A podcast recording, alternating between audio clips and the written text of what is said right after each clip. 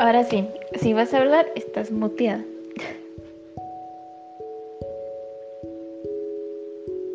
Em, no te escucho por si estuvieras hablando. No, no, creo que sí, se me volvió a trabar. Fíjate, yo no escuchaba nada de aquí. Ah, qué raro porque estabas muteada, pero bueno. Entonces, nuestro tema de hoy. Nuestro tema de hoy, ni. Nigromancia, así se llama. Nigromancia. Ajá, estaba leyendo y según Google, o sea, dependiendo de cualquier definición, eh, dice que sí puede ser nigromancia o necromancia, como el otro día yo lo estaba diciendo. Sí, también vi eso. Pero hablando de qué, qué es para ti o qué conoces tú como nigromancia, porque yo tengo una duda bien. Bueno, no es una duda existencial, sino que me quedé con una duda. Ah, pues yo no es que en, o sea, que haya oído la palabra y me haya creado una idea de eso, sino que entre los libros de ficción, obviamente que yo he leído, lo mencionan y según yo, era el estudio, o sea, eran personas que estudiaban qué pasaba con el alma después de la muerte. Así. Ajá. Fíjate que yo lo busqué porque realmente no estaba segura y encontré dos definiciones muy similares entre los dos, pero realmente eh, tendrían como que funciones distintas porque en eh, un documento y unas páginas por ahí leí que decía que era eh, una disciplina, digamos, en donde se practica o se adivina a través de muertos. O sea, como la Ouija, digamos, pero en método de adivinación. Y otro que vi era la resurrección o uso de cuerpos muertos. Pues fíjate que eh, volviendo a lo mismo, va. Según los libros que yo había leído, bueno, el libro que yo había leído sobre que, los menciona, menciona a los necromantes en, alguna parte, eh, siempre es la Biblia de los caídos.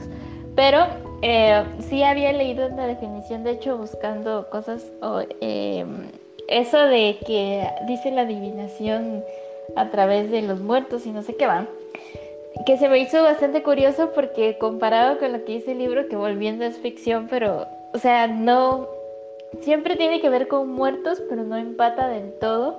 Y sí, en eso de la Biblia de los Caídos están esta como facción que lo que hacen es eso que te digo, que ellos estudian qué pasa con el alma después de la muerte, pero o sea, ellos dicen que en, la Biblia, en, el libro este del que se basa la Biblia de los Caídos, eh, se supone que en este libro, que es el libro de Dios, ahí adentro está el secreto de la resurrección. O sea, al final todo su estudio, si tiene que ver con lo que ellos están buscando, es conseguir la resurrección, que es la única cosa que no se le puede dar solución, se supone.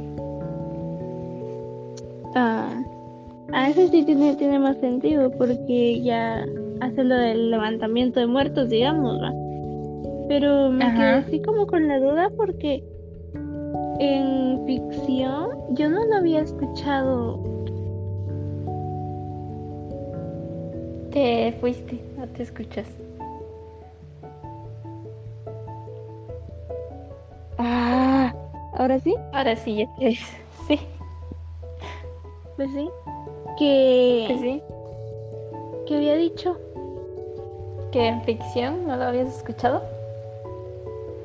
Ah, que, que sí, que en ficción no, no, no, no había escuchado el tema y por eso estaba con la duda de qué era, no sabía bien cuál de las dos, digamos, definiciones que encontré sería la más acertada. Aunque creo que en Harry Potter hay nigromantes o necromantes, no sé cómo les dicen. También. Ajá, eh, yo no sé, eh, mira, pues en Harry Potter, te voy a mencionar como varias partes. En Harry Potter y la vida real, digamos.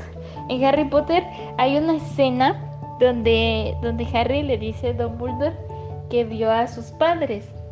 Y le dice, y le dice Dumbledore, Harry, ¿estás, estás consciente que a la única cosa que no se le puede dar solución es a la muerte.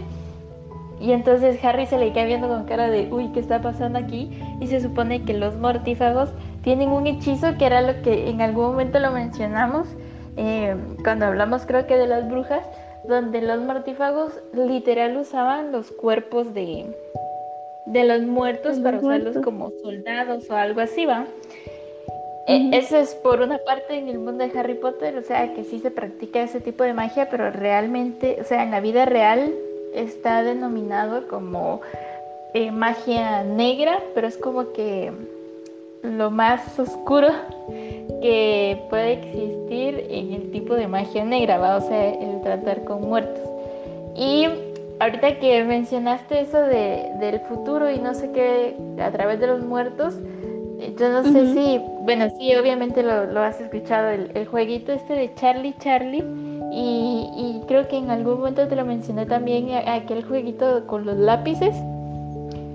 Ajá que se supone que lo que estás haciendo es invocando a una persona, obviamente es un espíritu, entonces está muerta, y lo que haces es preguntarle cosas y que te responde sí o no, pero o sea, lo que normalmente preguntan es, eh, ¿me voy a morir? o ¿cuándo me voy a morir? o tonterías así, pero al final estás preguntando cosas futuras a un ser desconocido. Eh, muerto. Ajá. Igual que como con la Ouija. Podría decir que... Pero fíjate que con la Ouija, o sea, sí, creo que tal vez sí podría ir por ahí, pero con la Ouija es como que puedes tener más una conversación porque lo que hacen es primero preguntar si, si pueden entrar y preguntar nombre o cosas así, o sea, preguntan, hacen muchas preguntas ah, dirigidas hacia el ente y después cualquier otra cosa. Pero esos jueguitos que te digo, así como Charlie Charlie y el otro de los lapicitos, es como que normalmente lo que hacen es preguntar cosas de futuro que se puedan responder con un sí o con un no. Ahora bien, ¿has visto el, los péndulos? Y el. No, diría que es arte, es que realmente no sé cómo llamarlo, pero hay un tablero en donde usas un péndulo y el tablero te indica, tú haces preguntas y el tablero te indica, el tablero tiene literal sí, no, y creo que tiene tal vez y quizá, porque tenía cuatro puntos y no estoy mal. Y, y el péndulo se mueve, o sea, tú lo haces en circulitos y el péndulo luego indica una y se queda fijo. Se supone, yo ah, realmente lo vi una vez, no sé qué tan real es porque los videos se pueden editar, va, pero... Sí, y la pregunta será que el péndulo funciona igual que el Charlie Charlie y es un ente al que le estás hablando o, o qué? Pues no sé, realmente no sé. Voy a poner este audio. Me causa mucha curiosidad porque estoy viendo, no sé si, no sé si fue de los audios, pero al parecer te aparece el texto de lo que dice el audio. Y no me había fijado que Ah, de veras. Ajá, voy a poner el audio, espera. Señoras y señores, niños y niñas de todas las edades, sean bienvenidos a este sensacional directito de mis grandes compañeras Lourdes Lima, Araceli Lima y aquí está su buen amigo Fredito Gameplays. Bueno, aquí soy Pedito Gameplays porque estoy utilizando otra cuenta. Pero bueno, soy su buen amigo Fredito Gameplays. Les mando un cordial saludo y los invito a todos los que nos estén escuchando a que por favor compartan este directito con todos sus amigos para que se vengan a escucharlo. No lo olviden, es completamente gratis y por si fuera poco, recuerda también mandar tus audios opinando acerca del tema de hoy, que es guía para resucitar a los muertos. ¡Mamma mía! Así que saca tu sombrerito seleccionador y pasa a ponerte con este churro bien Gryffindor.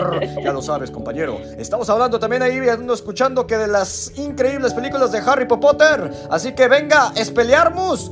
Eh, eh, eh, badaba cadabra. ¡Pum, pum! ¡Arriba, arriba, tototas! ¡Uh! ¡Vámonos! ¡Saludos! ¡Qué cool! Vamos a cambiar nuestra intro. Voy a poner el otro, ¡Ojo con la Ouija! Que yo me haría la pregunta de que si estoy jugando la Ouija fuera de mi casa, entonces los invito a entrar, los invito a salir. Yo diría pues que... siempre están invitando a entrar porque es un portal al mundo de los vivos, no es a tu casa, así que siempre están entrando. Pero volviendo al tema de los muertos, encontré eh, aparte de la ficción que era lo que te había mencionado, que me gusta mucho ese, e, ese libro, esos libros al final porque mencionan muchas cosas, encontré un libro, algo así como, como los, los de las brujas que, que, que te había mencionado que, es como que una guía para, para ingresarte a la brujería, pues encontré un libro relativamente parecido, que no es como que te introduce, sino que lo que hace es como describirte los tipos de nigromancia que existían. Y este libro al parecer dice que hay como que, o sea, hay cuatro ramas o, o cuatro tipos de nigromancia, pero pero los practican como que diferentes personas porque al parecer los pueden hacer los vampiros que tienen como que una peculiaridad bien grande por ser inmortales y ser muertos, tratando con muertos, mencionan ahí. Y están como que las personas normales que son brujos o brujas o lo que sea, que lo que hacen es invocar y, y que obviamente son relativamente más susceptibles o tienen que ser más herramientas porque son seres vivos. Y aquí, según esto, se dividen en los Giovanni, Heraldos, Nagarraja y Mortis. Realmente no lo terminé de leer, así que por ahí voy, pero. O sea, sí hay tipos de nigromante. Fíjate que tal vez, o sea, sí hay tipos de nigromancia, pero creo que van variando no tanto por cultura, sino por. Eh, tiempo, digamos, es eh, porque al parecer los Giovanni no he pasado, realmente no he cambiado a otro tipo de, de negromancia, me quedé en los Giovanni, pero, pero o sea, empiezan a relatar cosas eh, del siglo XII, algo por ahí, y que han habido prácticas de, o se han visto cosas parecidas antes del nacimiento de Jesucristo. Mm, que, que tiene sentido y sí, yo creo que sí lo hacían, pero yo vi en un documento, no decía tipos, pero decía que en la época de... Que de hecho me acordé de aquella película que vimos de aquella la película de brujas en España. Ajá. Era básicamente, creo que, no recuerdo si el lugar en donde ellas estaban era Zaragoza, pero hablaba de Zaragoza en 1500 algo, no sé, digamos que en los 1500 eh, era una de las épocas en donde estaban estas como revueltas para atrapar brujas, ¿verdad? Y se supone que había unos grupos de nigromantes que ahora les dicen, pero en ese tiempo no tenían idea. Y lo que hacían, según la iglesia de ese tiempo, no era invocar muertos o comunicarse con muertos, sino que con demonios. Y lo que usaban eran grimorios, así como el de las películas de Salomón, para invocar demonios y hablar con ellos y adivinar gracias a los demonios, porque se supone que, según la definición de, este documento que yo leí, los nigromantes son como que adivinos del futuro. Fíjate que no está muy alejado de esto que yo tengo acá porque ahí explica que no es tanto como que usen a los muertos en plan los revivimos y que, que van a hacer cosas por nosotros, sino que se supone que lo que dice aquí que volvemos a lo mismo, me quedé en los Giovanni, entonces no, no sé cómo funcionan los demás, pero eh, dice que lo que sucede es de que eh, sí hacen invocaciones y puede ser a demonios o a espíritus o a fantasmas, dice que normalmente relacionas fantasma con una persona que se murió, ¿va? Y entonces ellos dicen que lo que sucede es de que eh, su categoría salió porque usan cosas de muertos, no es que usen a los muertos, sino que usan cosas de muertos. Y entonces dice que ellos en un tiempo eh, se dieron cuenta que todo lo que es tabú, todo lo que es antirreligioso, o sea, cuando, cuando ellos lo hacen y que la gente lo mira así como que, uy, eso es de Satanás, digamos, ¿verdad? Entonces todas sus invocaciones y todo lo que hacen obtienen muchísimo más poder que si hicieran algo, o sea, si hicieran una invocación con objetos que a la gente realmente le diera igual, digamos, no tienen como que la misma fuerza. Entonces ahí explica que los nigromantes empezaron a usar eh, cadáveres o cosas así entre los rituales porque el mayor tabú que existe hasta hoy en día y la mayor profanación que puede existir es sobre eh, los muertos. Entonces por eso se dedicaron a usar objetos de muertos. Ah, ya. Ay, qué extremos. Imagínate, tal vez. ¿Cómo conseguís cosas de un muerto? O sea, digamos, entre las cosas de sus familiares o ir y sacarlo de su tumbita y quitarle algo muy personal. Es que fíjate que ahí explicaba que también depende mucho de, de, en qué cultura te estás dedicando a hacer las cosas, porque obviamente lo que es tabú no es, no es, no es el mismo tabú que existe en cualquier otra parte del mundo. Entonces, eh, sí lo que hacen en muchas ocasiones es eh, desenterrar a las personas y entonces eh, por eso es que existe este tipo de cosas. Yo no sé si has visto videos, muchos youtubers han hecho este tipo de cosas y, donde se van a cementerios de noche y entonces obviamente vas a ver cosas raras y que la gente va a hacer sus rituales o cosas del cementerio por eso. Porque lo que hacen es desenterrar gente y... Ajá, y, según yo te entendí, no, no sé si entendí bien o no, pero o sea, es como que Puedes invocar algo más fuerte, digamos, que el muerto al que estás desenterrando, o creo que también puedes invocar a lo que estás desenterrando, porque allí habla de que el, tenés que usar los artefactos de un ritual normal, que es tu círculo de protección y todo ese tipo de cosas, pero que van a haber cosas que van a ir variando dependiendo de qué es lo que vas a invocar y al ser de qué época vas a invocar, porque digamos que si vas a invocar a un rey o algo así dice, necesitas ponerle una corona o algo para que se vista, o si vas a invocar a alguien de la época actual, pues le vas a poner cosas dependiendo de la época de la persona a la que vas a invocar. Ah, gente que, que hablando a mencionarte eso iba de los cementerios porque si sacaban gente y así. Yo hace poco, de hecho, vi un video de que un youtuber realmente lo, lo, busqué y me salieron varios más y sentí que fue de, ah, bueno, esto es falso, pero en el video se veía bien real.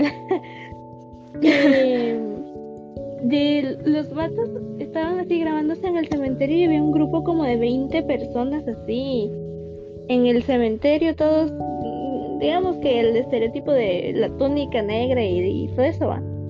Pero se veía bien a mí me dio cosita. Más que la vida de Nacho fue de bro.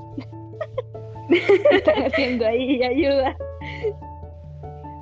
voy a poner el, los audios y después te voy a explicar algo sobre la vestimenta también. ¡Ojo! ¡Ojo! Muchísimas gracias por el dato curioso, ¿eh? Entonces los estamos invitando a entrar porque es una línea muy estrecha entre el portal de los vivos a los muertos, ¿eh? ¡Oh, mamá mía! Entonces siempre los invitamos a entrar. ¡Uy! ¡Uy! ¡Qué miedito! Estas son las siete cosas más espeluznantes de todo estéreo con Lourdes Lima y Araceli Lima. Velas, escúchalas. Sé que te va a encantar. ¡Qué miedo! Es que le sale bien igualito Sí. Voy a poner el Pero a ver, chicas, ¿qué pasó? Ojo, ojo, que, que ya, ya pasó el, el 30 y 31 de, de octubre, ya pasó Halloween. Ya pasó Halloween, ya quedó atrás. Ahorita ya deberíamos andar de Jingle bells, jingle bells, jingle bell rock. Jingle bell, jingle bell, jingle bell. ¡Navidad, por favor! ¡Se viene Navidad! Ya canta la de Era Rodolfo el Reno, que tenía la nariz roja como granada, porque quería hacer pipí. Ok, no. Entonces, chicas, ya es hora de Navidad, ya es hora que saquen, que saquen el, el, el arbolito navideño y canten Merry Christmas. Merry Christmas, ladies. ¡Oh, oh, oh, oh, oh! Pues pasa algo bien curioso que todavía ahorita para... Sí, pero ahorita todavía para creo que mediados de noviembre y, a mediados casi llegando a Navidad para diciembre todavía hay... Eh, ¿cómo, ¿Cómo es que se llamaban? Son solsticios, ¿no? Solsticios, ajá. Sí, em, solsticios. O sea que la temporada de brujas todavía no se ha terminado para, para la, la, la temporada de brujas la temporada de brujas es todo el año. Siempre, sí, ajá.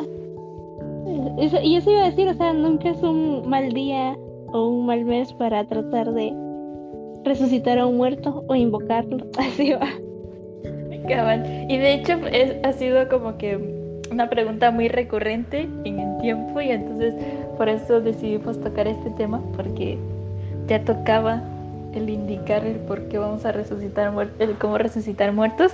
Pero volviendo al tema, lo que habías dicho de la vestimenta cliché de, la túnica negra y lo que sea. Según este libro, volviendo al, libro base que tengo, dice que lo que pasa es de que eh, para invocar este tipo de seres y para poderlos controlar, porque puedes invocar y controlar, eh, necesitas mm, niveles de perfección muy grandes desde cómo llevas a cabo el ritual, desde qué herramientas usas para el ritual.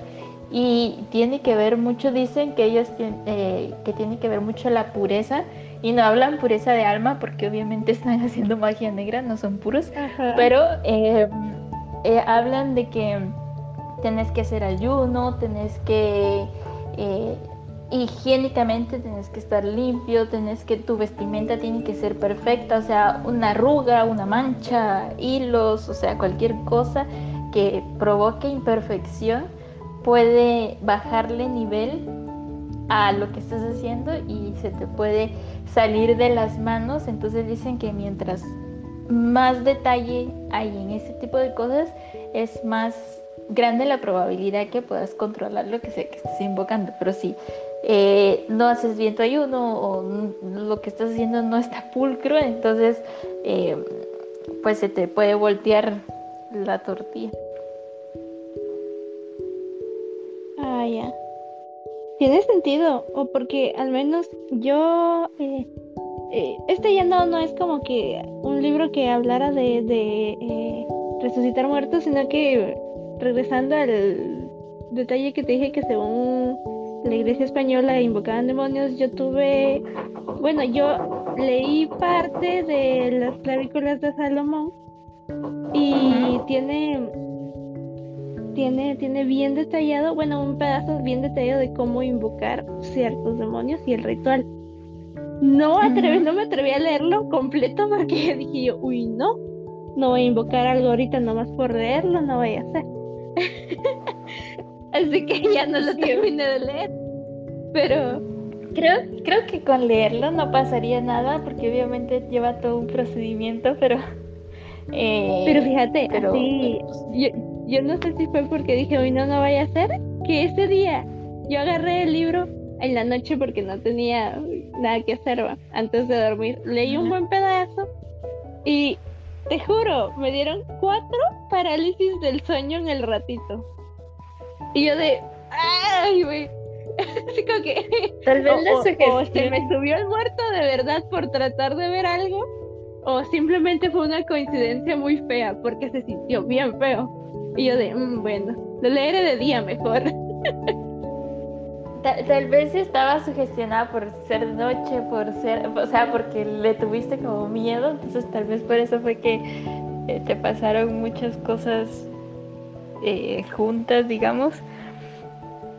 Eh, aquí estaba viendo, siempre quedándonos en los Giovannis, porque no, no te digo que no he de leer lo demás, pero aquí explica en alguna parte que no es, o sea, para ser nigromante no es como que tenés que ser cualquier tipo de brujo y, ya vas a poder hacer esa, ese nivel de magia negra, sino que obviamente tienen sus niveles.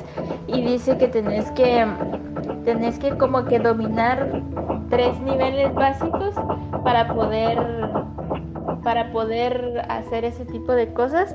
Y dice que eh, lo dividen como en sendas creo que se llama que eh, que son como niveles de poder o algo así. Y está como que el más básico dice senda del sepulcro. Y aquí en este, no lo voy a decir porque obviamente es muy largo, pero especifica qué puedes conseguir con la cantidad de éxitos que puedas conseguir entre todo tu proceso del ritual. Y entonces te voy a leer para que tengas como que más o menos una idea de, este primero del sepulcro. Dice, con ningún éxito, puedes, la, la invocación queda cancelada y el fantasma es libre. Dice, con un éxito, El fantasma no puede atacar a nadie sin el consentimiento del nigromante y debe quedarse cerca. Con dos éxitos, el fantasma está obligado a quedarse y a responder a las preguntas siempre que estén formuladas de forma extremadamente cuidadosa. Con cuatro éxitos, el fantasma se queda y responde la verdad a cualquier pregunta sin doble sentido ni evasión. Con cuatro éxitos, como, o sea, como eh, puede responder toda la parte de las preguntas sin, sin doble sentido y eso, y además debe realizar cualquier servicio ordenado por el nigromante como, si, como siempre vinculado por la letra de la orden y no por su espíritu. Y con cinco éxitos, que es como el máximo, el fantasma está atrapado y debe obedecer como mejor pueda. O sea que vas desbloqueando las habilidades del fantasma. Algo, algo así, o sea, obviamente todo depende muchísimo en, todas este, estas cosas que te dije sobre la disciplina, digamos, que lleva que lleva el, hacer ese tipo de, de rituales, porque no es solo así de me tiro y lo hago, ¿va? Ajá.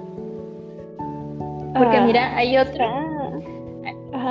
Eh, como te digo, que se divide de varias, en varias cosas, ¿va? Pero aquí hay otro que también habla de los éxitos y en este caso empieza con un solo éxito y dice sensación básica de la muerte del sujeto, o sea, es como que también puedes saber cómo murió la persona o algo así. Eh, dice con dos éxitos, la imagen clara de la muerte y los segundos precedentes. Tres éxitos, imagen y sonido claritos de los minutos anteriores a la muerte. Cuatro éxitos, imagen clara con sonido de media hora antes de la muerte. Cinco éxitos, percepción sensorial completa de la hora precedente al fallecimiento. Eso está cool porque imagínate, ¿te acordás de, de, lo que habíamos hablado del libro de las, del burdel de las parafilias, lo de poder sentir algo sin al final tener consecuencias? Sería algo así, imagínate, es... ahora tengo una duda, ahora que lo, lo iba a plantear, pero digamos si escogieras a alguien que murió quemado y tenés éxito en todos tus procesos, puedes sentir eso. Puedes sentir, pero, pero fíjate que dice una hora antes del fallecimiento. No creo que una persona se tarde una hora en morir quemada. Supongo que es un poco menos. Pero o sea, vas a sentir desde el momento en el que te amarran o yo qué sé y te ponen en la hoguera hasta que su corazón deje de latir. Pues si es sensorial, pues sí vas a sentir lo que sintió la persona a la que estás invocando. Ahora una duda general que me acaba de surgir. ¿Eso cualquier persona lo puede hacer o tiene que ser alguien con, no, sé, otro tipo de... Pues, para empezar... De, ¿Cómo? O sea, otro tipo de... Por, ejemplo, yo, siento que en, en plan la brujería en sí, vas como que inicias con cosas pequeñas y vas creciendo así y vas aprendiendo más cosas y luego vas haciendo más cosas, ¿va? Y asumo que cosas así como esas es como que ya un nivel súper superior. Ah, sí, mira, pues según esto dice, o sea, las personas que lo practican son brujos para empezar, o sea, dice que hay brujos vampiros y todo el asunto, que eso les da otra clase de como facilidades, pero no tiene nada que ver. O sea, tenés que ser un brujo paso uno. Segundo, tenés que como que dominar esos niveles porque hay como, o sea, hay un estudio previo antes de poder hacer cualquier cosa y entonces tenés que ir dominando ciertos niveles para poder llegar a hacer lo que, lo que te leí y obviamente eh, eso lo tenés que ir estudiando hasta que puedas ser exitoso en lo que estás haciendo, pero o sea, lleva mucho tiempo de preparación porque tienes que ser un brujo de alto nivel y después de ser un brujo de alto nivel tienes que tener muchos niveles entre la nigromancia para poder lograr hacer una invocación de ese tipo. Ah, ya. Entonces no, no, no, no sale bien el negocio. no. Porque imagínate, o sea, es que estaba pensando, esto de invocar un fantasma, digamos, el primero que dijiste y que te obedezca así al pie de la letra, para mí es muy útil. O sea, eso, eso debe ser muy útil. Y hipotéticamente hablando, eh, es atractivo a cualquier persona que le digas, mira, un fantasmita te va a echar la mano en lo que quieras. Ah, es, buen negocio, a mi parecer. Sí, pues, sí, puede ser funcional, pero, o sea, si te das cuenta, no es como que, órale, aquí es el fantasma, lléveselo, sino que lleva un proceso y si fallas, bueno, en este caso no dice que te pase algo malo, pero por lo menos no va a funcionar, o sea, tenés que practicarlo, la práctica es el maestro.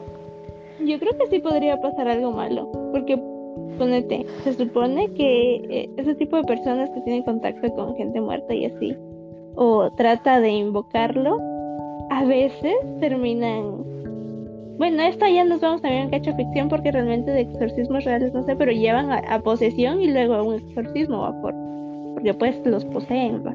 Sí, pero, es depende porque porque no es igual, o sea, para empezar no es igual la posesión de un fantasma con un demonio y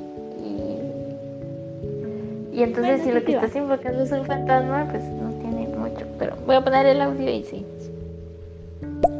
El libro Luna de los Muertos está siendo todo un éxito en las librerías de habla hispana. Léelo. Sé que te va a encantar. Araceli Lima es la que está diciendo que ella ha leído ese libro. Así que se puede decir que está recomendado. Porque estos son las siete cosas más misteriosas para poder resucitar a los muertos. Nadie creería lo que se avecina. Estaban dos, dos chiquillas, Lourdes de Lima y Argeli de Lima, en una conversación casual. Pero nadie se imaginaba que de pronto Perito Gameplay las iba asesinar. Nos acaban de, amenazar a muerte, ¿te das cuenta? Sí. Tenemos problemas aquí. Sí, sí, ya nos continuamos es porque, bueno, ya saben. Ya saben, ajá, ya saben quién fue. Cabal, pero sí, evidencia, uh, señores.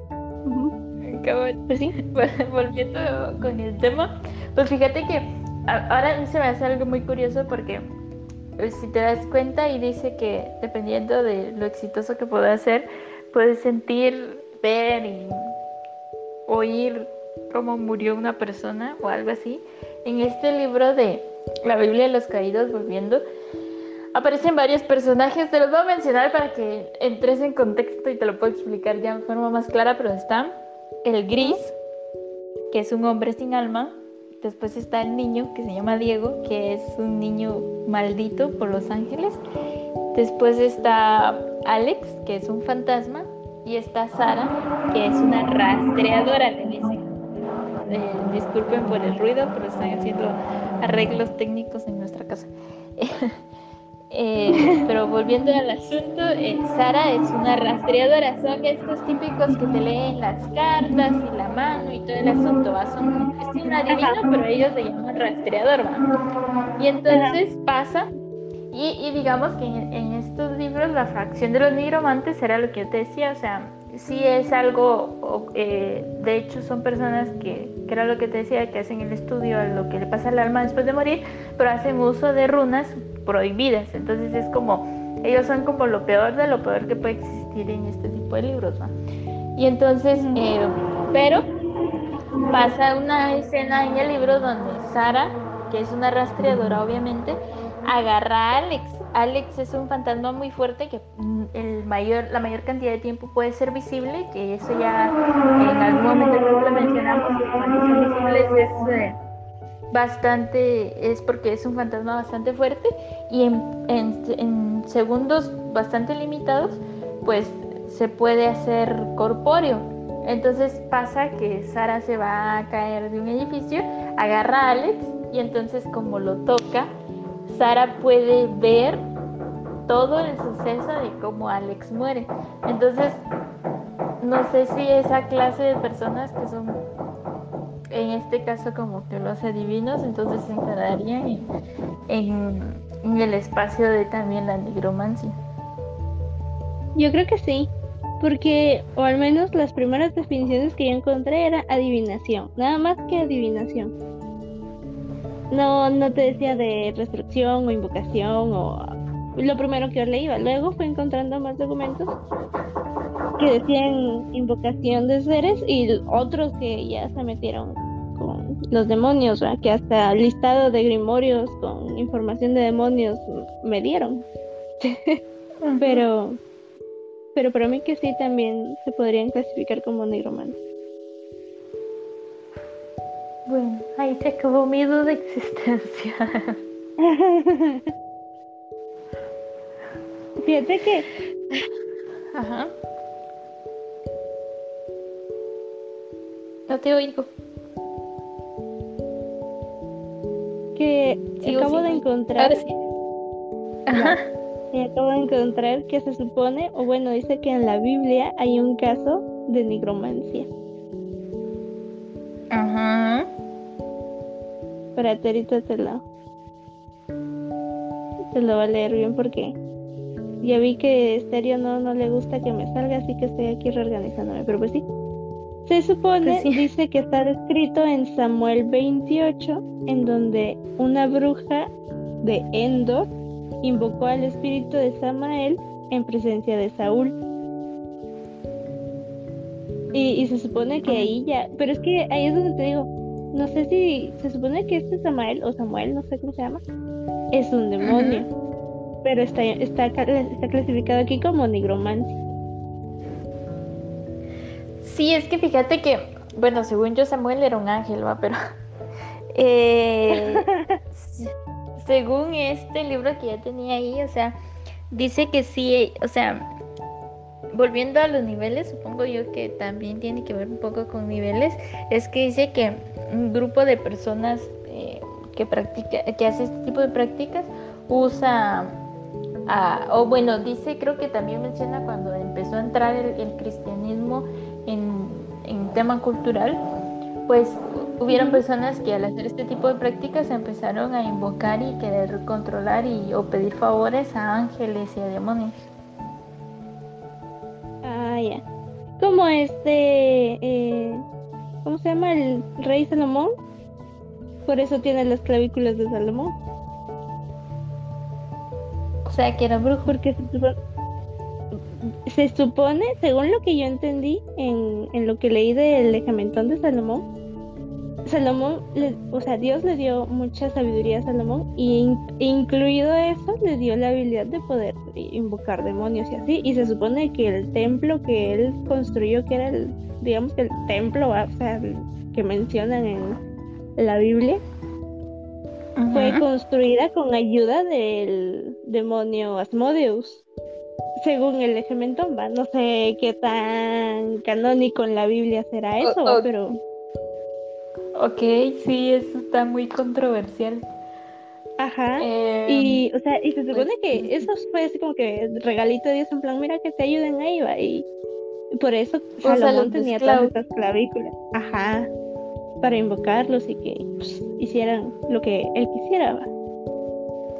Ya, pero se me hace una cosa muy curiosa, el cómo, cómo se supone que Dios le dio la habilidad a alguien de hacer ese tipo de cosas, si según la religión, o sea, según el cristianismo, no, volviendo, según el cristianismo, eso está catalogado como la peor aberración del mundo, o sea, entre pecados, el pecado es ese, o sea, no, no, sé si me pero... Pero yo creo que digamos que fue válido para Salomón porque según lo que decía el ejemplo, eh, o sea, Dios le dio sabiduría a Salomón. Eso fue lo que él pidió. Y también le o sea, si Dios te lo da, entonces no, no cumple con... Ajá, ajá. Y él lo que hizo fue escribirlo, hizo su librito de las clavículas para su hijo, porque él era el siguiente en reinar. Así que fue así como que, mira, toma mi chivo. Y, y se supone que ella fue como que algo malo porque realmente el regalo era para Salomón, no para el hijo. Y o sea, ya dejó de ser de ser válido porque ya se pasó a otra generación. Ajá, yo creo que si, si el hijo, realmente no mencionan nada en el hijo en lo que yo leí, pero si el hijo lo hubiera usado, para mí que ahí ya hubiera estado mal. Mm, qué raro, porque ahorita también se me vino algo bien curioso la mente, es ¿qué pasa con todos estos sacerdotes que están catalogados como exorcistas? Eh, la exorcista lo que hace básicamente es expulsar del cuerpo a un demonio. Entonces básicamente, eh, básicamente no es tanto como que lo invoque, bueno sí porque es que no sé, es confuso porque se supone que cuando saben su nombre es como que la debilidad del demonio y lo logran controlar. Pero a lo que voy es de que también entra entre prácticas oscuras entonces, porque independientemente que sea sencillo o no, estás haciendo uso de algo oscuro al final. Pero es que ahí vamos con el tema de la religión y la iglesia de el ¿qué?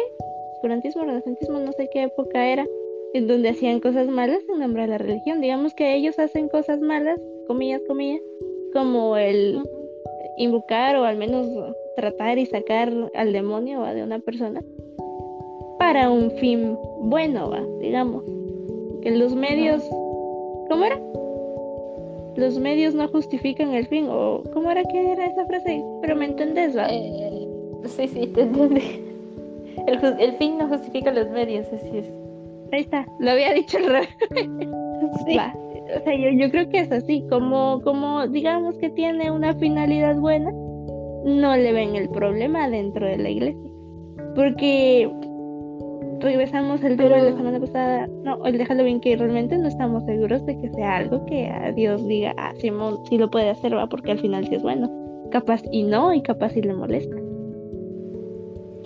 Saber, bueno, este, el tema de Dios es bastante complicado, pero o sea, eh, ahora que lo, que lo, que lo estaban mencionando, me puse a pensar, como aquí menciona que también entre, entre los nigromantes usaban a ángeles para pedir favores. Según tengo entendido, por lo menos la Iglesia Católica tiene como que, digamos que un listado de ángeles con diferentes niveles eh, y se supone que sabes, tenés que saber el nombre del demonio que está poseyendo a la persona para encontrar el ángel que esté en el mismo nivel, de ese demonio. Ajá para, para invocar, o sea, sí, al final estarías invocando y usarlo para que destierre al demonio. Entonces al final volvemos a lo mismo, o sea, sí están invocando algo para quitar otra cosa, pero al final, o sea, está entre categoría nigromancia y entonces eso está mal. Sí, yo digo que sí, porque a ver, según podríamos decir, los demonios y, y, los ángeles no tienen vida, al menos carnal como nosotros, o sea, vida presencial y así. Podría concluirse que también están como que disque muerto y es nigromante. Sí, pero es que imagínate, si estás llamando a un ángel en el nombre de Dios o Jesucristo, o no sé, realmente no sé cuál es la plegaria que usan para hacer eso, pero, o sea, si usas el nombre de Jesús y, normalmente usan un crucifijo, que es una cruz con una simbolización de Jesús eh, crucificado, entonces si estás usando, tal vez no estás usando los huesos de Jesús, porque obviamente sería estúpido creer que los vas a encontrar así, pero, o sea, estás usando un símbolo de alguien muerto. Ajá, ya ves, es que sí. Pues, sí, ya, me convenciste. Eso es negromancia, eso está mal.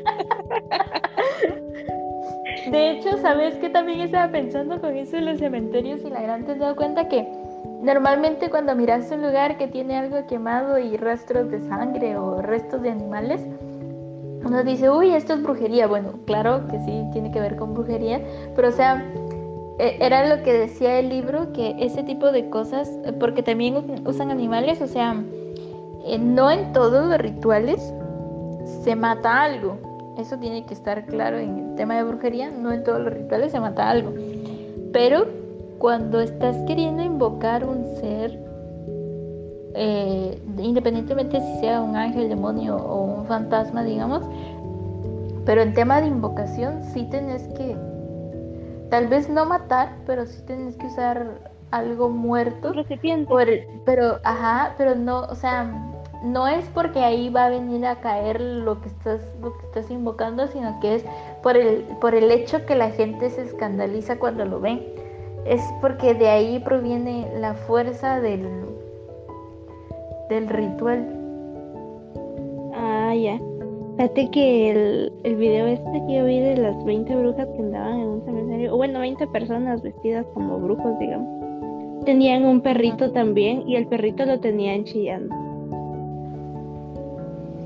Al Es eso, es que imagínate, si sos-.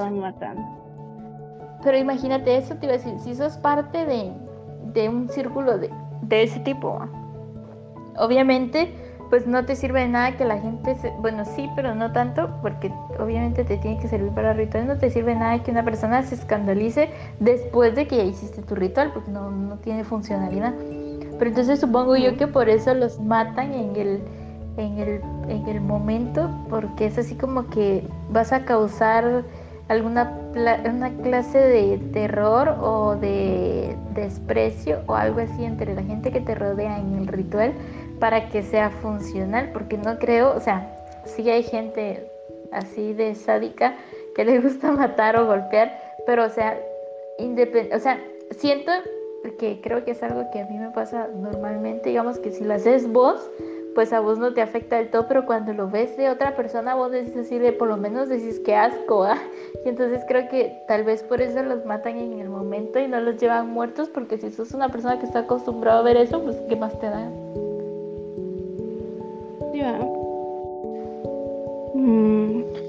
Sí, porque si te has dado cuenta entre las cosas de ritual, eso sí es cierto, pero si te das cuenta entre las cosas de rituales que hemos visto para los sábados, para, pa- o sea, para cualquier cosa que lleva un ritual, en ningún momento mencionan muertos, ni sangre, ni nada de eso. sí, va. No, no lo. O al menos los que yo he visto no, no especifican tampoco. No, entre lo que hemos leído no, no habla nada de eso hasta este punto que estamos llegando a la necromancia y que lo que estás haciendo es queriendo controlar un ser externo, que eso sí requiere muertos o restos de muertos.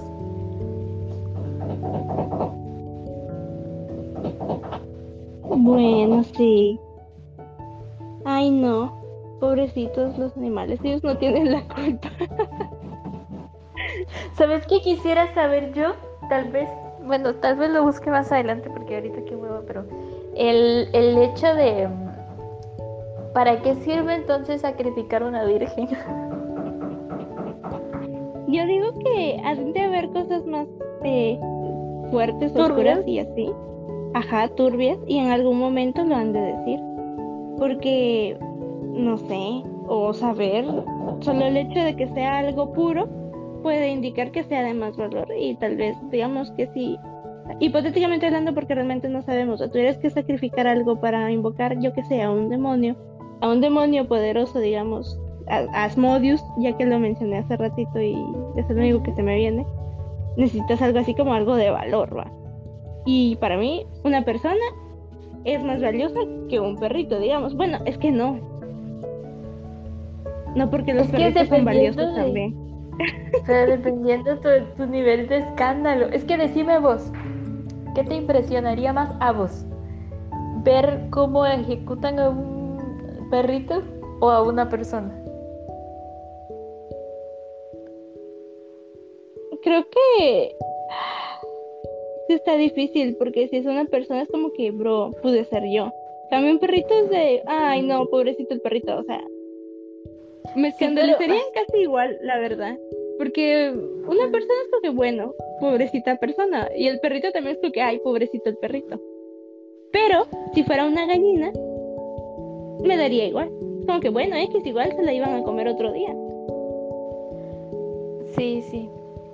Es que eso es lo que a lo que voy y era lo que mencionaba ese libro, o sea, dependiendo de la cultura y era lo que yo iba, o sea, dependiendo del círculo con el que estés ahí, pues es, va a ser la herramienta que vas a tener que usar porque para no para todos es tabú las mismas cosas. Y ahorita me estaba recordando que en alguna parte menciona que está bien, hay gente que usa cosas de muertos y lo que sea, pero por eso también eh, viene la idea de los niños. De, ¿Has Ajá. visto que habíamos estado leyendo de que las brujas se robaban a los niños y que se los comían, Ajá. no sé qué?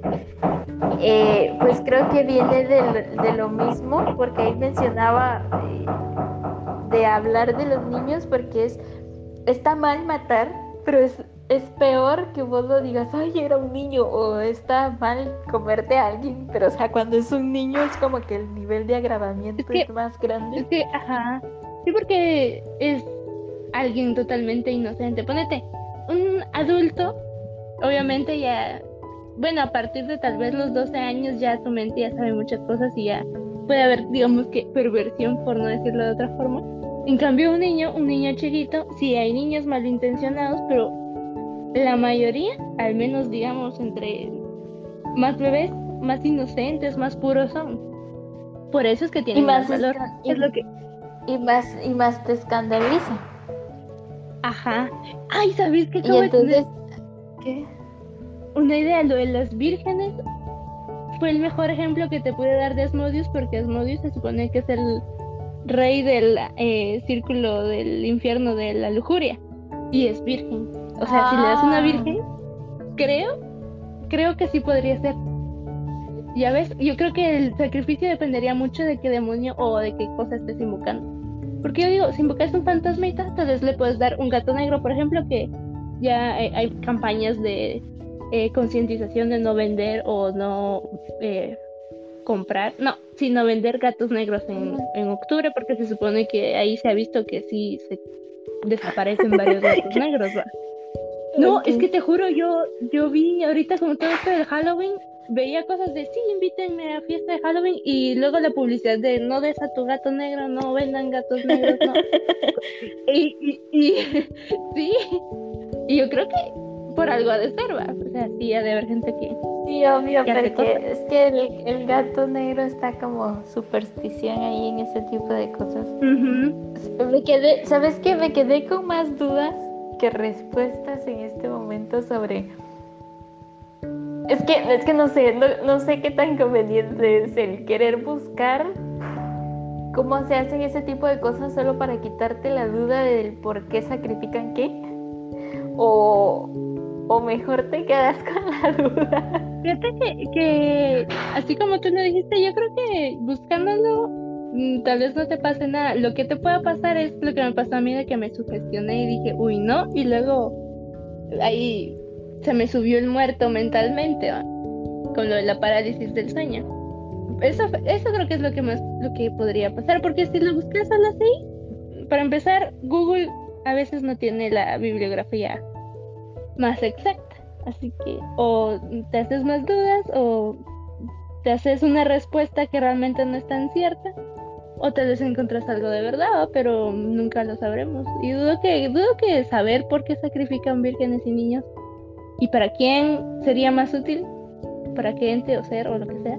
No creo que sea tan malo. Ajá. Esa es información creo que, que sí lo que vamos a hacer es-. Sí, creo que lo que vamos a hacer es apuntar para un próximo tema el sacrificios humanos. es que, es que sí, como, como para el Día de las Brujas salió el tema de los sistemas de protección, pues en este caso ahora tengo duda de, de quién tenemos Sí, que me parece. O sea, ¿A quién tenemos? No, o sea, ¿a quién pueden matar? Nosotros no vamos a hacer nada. hipotéticamente, señor. O sea, imagínate, nosotros hablando de sacrificar gente y esto está quedando aquí en estéreo, o sea, hay evidencia. No, Así que todo aquí esto es hipotético, hipotético. académico.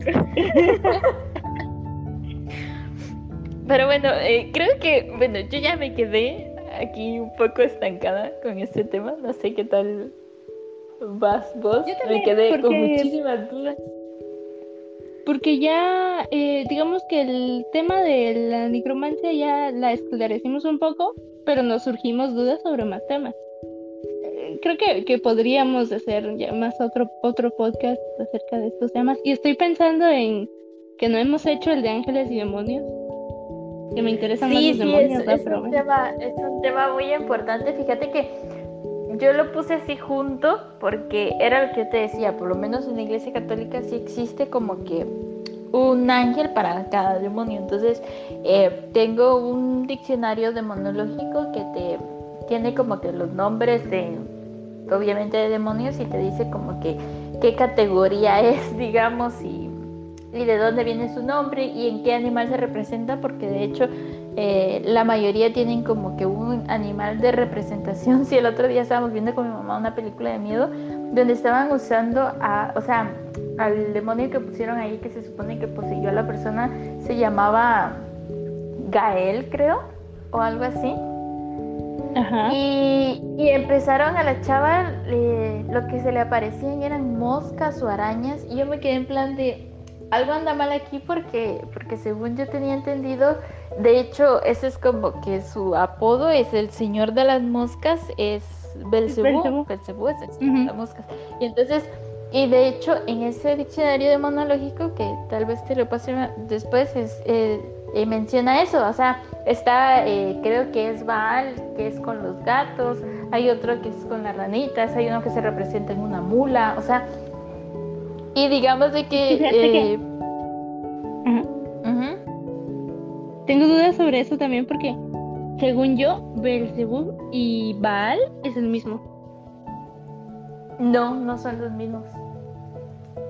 Entonces Creo me que taparon. Yo, tengo también por ahí un documento sobre el disque diccionario demonológico y se supone que entre los nombres que le ponen a Belzebú es Baal, que era uno de los dioses cananeos y lo representan con moscas también, a Baal. Sí, pero según yo, yo sé, no son los no son los mismos. Posiblemente estén entre el mismo nivel porque, o sea, están, eh, ¿qué, ¿qué, es lo que tengo entendido? Es así como que el diablo están los caídos, que era lo que yo te decía, que sí se, que que sí se les llaman caídos, que son, ah, que, eh, que, eran, que son demonios, que eran ángeles, o sea, que, que, su origen es ser ángel y fueron desterrados junto con, con Lucifer. Y después están, eh, después están como que todos los creados, que ya son como categorías más bajas. Y digamos que entre los ángeles, que era lo que yo te decía, según la Iglesia Católica, es igual, ¿va? o sea, dependiendo...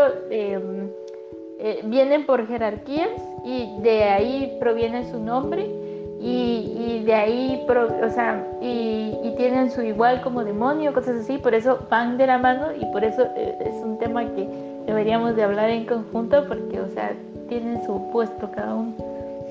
Sí, sí, como todo está el bien y el mal, digamos, eh, habría que tocarlos juntos primero. Sí, lo vamos a... me parece. Le vamos a poner, eh, bueno, vamos a buscar un espacio para ponerlo porque ese tendría que ser un especial como el de las brujas o como el de, o como el de el 31, o sea, que necesita su suficiente tiempo para poder tratarlo. Porque ahí lleva varias cosas, pero bueno, como eh, yo digo que aquí este ya eh, quedó, entonces no sé, tal vez nos vamos despidiendo. Sí, sí, igual ya, ya aclaramos el tema, digamos. Entonces, no se les olviden seguirnos en cualquier red social, salimos como guía para resucitar muertos, al igual que en Spotify. Exactamente. En este mes de noviembre todavía está, va a ser un poco desactualizado el Spotify y las redes sociales están un poco inactivas, pero eh, en cuanto se termine el mes lo vamos a, a poner todo a funcionar como debe ser. Y bueno, ya. Gracias por escucharnos. Adiós. Que pasen feliz noche. Todavía está tarde, va, pero. Adiós. Pero ya casi es de noche. Adiós.